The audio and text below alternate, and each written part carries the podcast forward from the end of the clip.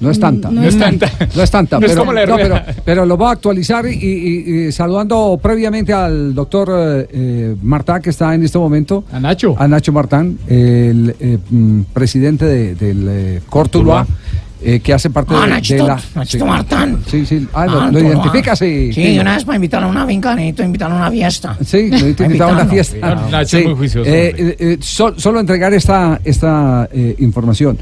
Eh, hay interés de la Federación Colombiana de Fútbol, lo dijimos hace ocho días que se recibió la hoja de vida, se recibió con beneplácito, que había cosas adelantadas, fue lo que dijo la administración de la Federación Colombiana de Fútbol a la gente que planteó, eh, entendemos, eh, la propuesta de Luis Felipe Escolari, pero ahora hay una barrera que es de tipo económico. Es diferencias en lo que puede pagar la Federación Colombiana de Fútbol y lo que está ¿Pretende la- el pidiendo exactamente Machado, el hombre que ha iniciado las conversaciones inicialmente eh, con a nombre de Luis Felipe Escolari con la Federación. Doctor Nacho, ¿cómo le va? Buenas tardes. Javier, muy buenas tardes. Un fuerte abrazo. Muchas bendiciones. Lo mismo, eh, ¿cuál le gusta más de los de la encuesta? Suárez, Queiroz o Escolari. A mí me gustaría siempre que fuera un técnico colombiano y usted sabe cuál es mi número uno, que es el profesor Reinaldo Rueda. De acuerdo. Y otra otra opción sería el profesor Osorio, pero los dos están comprometidos y eso hay que respetarlo como federación y como todo. Sí. Y si fuese un extranjero, pues me gustaría obviamente el profesor Escolari, es el más indicado. eh, y obviamente si soy más colombiano y más colombianista, Arturo Reyes. Arturo Reyes, Ah, bueno, ahí está, ahí está el escalafón del doctor Ignacio Martán. Eh, doctor Nacho, eh, se reunió eh, la comisión de televisión de la División Mayor de Fútbol Colombiano. Llevaron, por supuesto, sus posiciones a la Asamblea y se decidió el modelo de televisión a partir de junio del 2019. Concretamente, ¿cómo es el modelo? ¿Qué, qué es lo que tiene que esperar el aficionado común y corriente en el mercado para poder ver fútbol profesional colombiano? A ver, eh, eh, como usted lo dice, la, asamblea fue soberana y la asamblea es la única que decide. Nosotros como comisión hicimos un trabajo serio, muy demorado, llevaba casi 14 meses y obviamente muchos presidentes de clubes estaban ansiosos de que hubieran resultado. Eh, había un tema que era el Tribunal de Arbitramiento, que era lo que había aprobado la asamblea, pero también nos pedían que a la última asamblea se llevara cuál era el mejor escenario que había en ese momento. Y el mejor escenario pues fue el que eh, en su sabiduría aprobó la asamblea. Era que se acababa la televisión abierta, o sea, los partidos que van por televisión abierta desaparecen, eh, continuaban sumándole a los ocho partidos eh, de la básica, entonces ya quedarían diez partidos.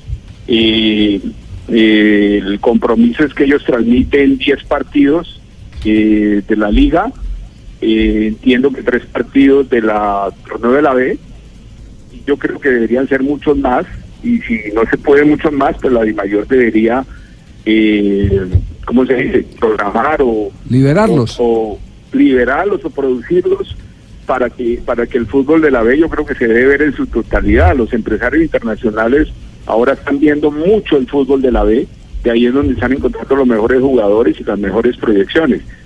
Eh, hay algunos partidos de Copa y hay algunos partidos de fútbol femenino. Y aparece el tema de importante que fue el de la televisión internacional. Yo siempre me rehusé a, que nos diera tan poca gente.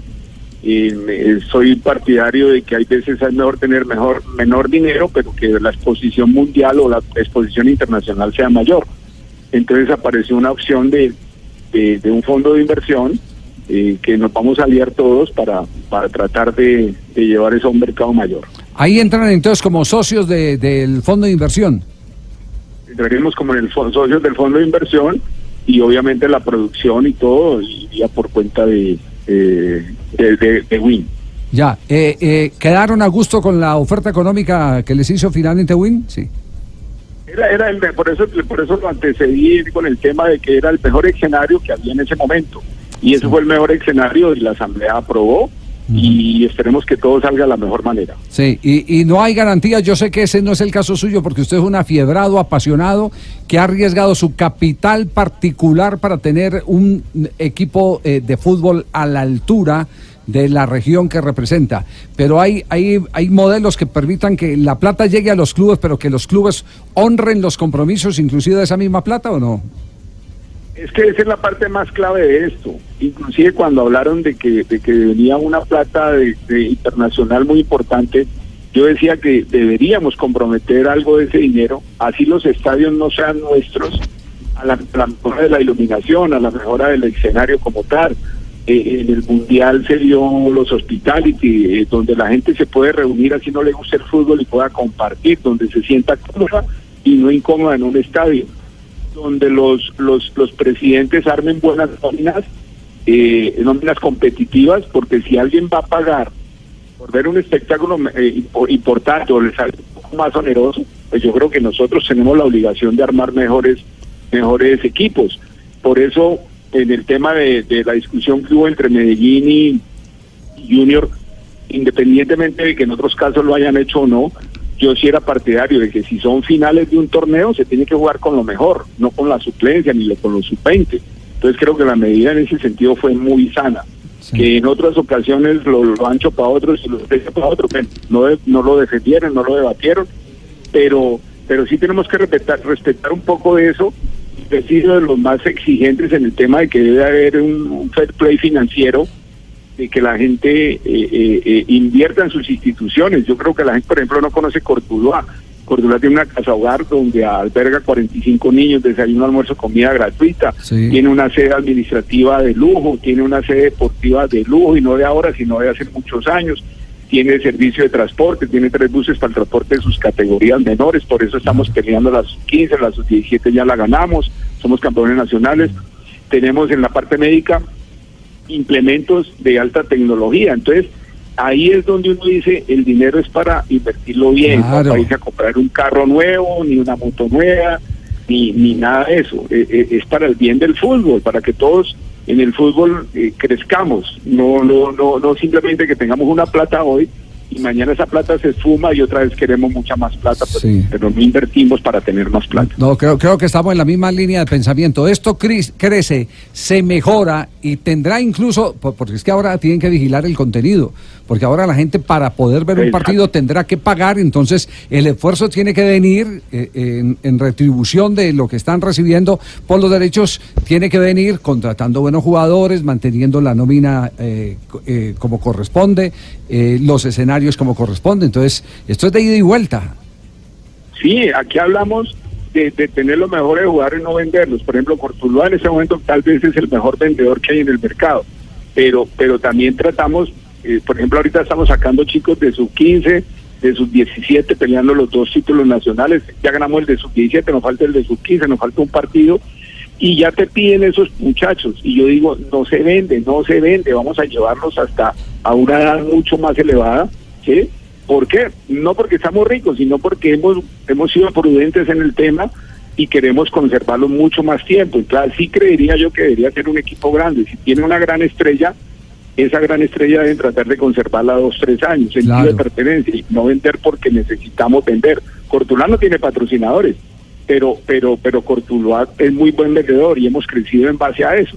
Entonces, hay que cuidar la gallinita de los huevos de oro. Indudablemente, fíjese que el diagnóstico que usted está haciendo es el mismo que, que han hecho para entender la crisis que ha vivido Brasil en sus eh, campeonatos y que están tratando de corregir. Lo mismo el fútbol argentino. No vendamos tan temprano que lo único que hacemos es eh, descapitalizar deportivamente las instituciones, alejar a los hinchas, los pelados buenos eh, que vienen no tienen espejos en qué mirarse porque eh, inmediatamente se los quitan. Yo, yo siempre cuento una anécdota de por qué Independiente vendía tantos jugadores de fútbol, porque Nito Veiga, que era el gran hacedor de esos jugadores en las divisiones inferiores, siempre ponía a Bochini, eh, en el camerino al lado de un pelado joven, en el bus al lado de un pelado joven, cuando estaban concentrados en Setia a un pelado joven. Y el que más proyecto, claro, y crecían al lado de ellos, se fortalecían y esos espejos hay que guardarlos. Hay, hay que mantener esos árboles que den, que den sombra. Así hacemos nosotros, jugador que se destaque, así sea de la sub-15, va a trabajar un día, dos días con el equipo profesional de la sub-17, de la sub-20 y obviamente los buenos de la sub-20 van a ir a jugar al, equipo profesional. Este año eh, en, la selección Colombia estuvieron dos escortulueños, Miguel Borja, Cristian Borja. Eh, en, la, en la sub-20 dos jugadores, un lateral izquierdo, un lateral derecho, eh, Delgado y, y, Colorado. En la sub-17 tenemos dos jugadores, eh, que son eh, Manjoma y, y Jefferson Paz y así queremos estar, y, y, creciendo, pero no porque haya rosca, sino porque venimos haciendo un trabajo serio y con resultados. En el, en el año 2015 fuimos campeones de la sub-20, o sea, estamos invirtiendo en los jóvenes, en todos estos procesos de academia, de cantera, eh, los obligamos a estudiar, les exigimos que tienen que estudiar, ya hay varios que se están graduando a mucho orgullo para Cortuluá. Qué bueno. Nacho, tienes que invitarme a mí también como referente. Yo les tomo las tablas, a ver, 7 por 1, 7, 7 por 3, 21. El Tino se puede ir para, para el dinero. a pedir perdón, papá. De pronto hay daño un muchacho de esos, Tino. No, yo tengo que, bueno, no, no, no, vas a aprovechar la ayuda mía. Vas a ver que yo un referente. Me puede llevar al bus, me puede llevar a la concentración. No, se arriesgue. Acá, lo queremos mucho. y, y, también hicieron pequeños cambios en el tema de la primera B, ¿no? Ahora va a haber dos eh, campeones como antes, ¿Ah, pero siguen los dos cuadrangulares, ¿cierto, Nacho? A ver, Rosita, eh, como equipo, digamos, entre comillas, grande de la B, eh, pues afortunadamente ya no está ni Unión ni Cúcuta, ya ascendieron, ya son dos pesos pesados ahí en la categoría y aspiramos a ascender.